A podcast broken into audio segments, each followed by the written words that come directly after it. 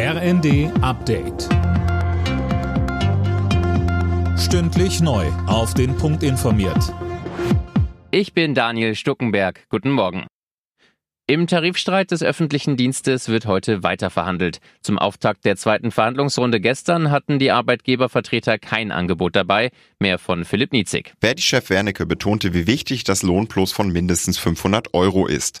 Die meisten Beschäftigten im öffentlichen Dienst verdienen nicht viel, werden besonders hart von der Inflation getroffen, so Wernicke.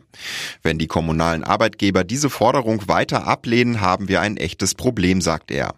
Für die Arbeitgeberseite bedeuten die Forderungen eine Belastung von 15,4 Milliarden Euro, so der Vizepräsident der kommunalen Arbeitgeberverbände Michel. Das sei so nicht zu schultern. Das bundesweite Warnsystem Cell Broadcast geht heute an den Start. Damit bekommt man Warnmeldungen direkt auf Smartphone als Ergänzung zu Sirenen, Radiodurchsagen oder Warn-Apps wie der Nina-App. Mehr von Laura Mikus. Cell Broadcast ist eine Reaktion auf die Unwetterkatastrophe in NRW und Rheinland-Pfalz im Sommer 2021. Damals waren viele Menschen zu spät gewarnt worden, zahlreiche kamen ums Leben. Das neue System wurde zum Warntag am 8. Dezember jetzt getestet. Eine technische Neuheit ist das Ganze übrigens nicht. In anderen Ländern wie etwa den Niederlanden und Frankreich gibt es ein solches Warnsystem schon länger.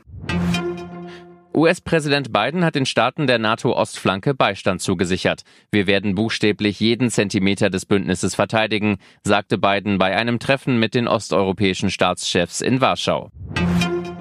RB Leipzig hat im Hinspiel des Champions League Achtelfinals einen Unentschieden geholt. Der Bundesligist spielte zu Hause gegen Manchester City 1 zu 1. Gleichzeitig besiegte Inter Mailand den FC Porto mit 1 zu 0.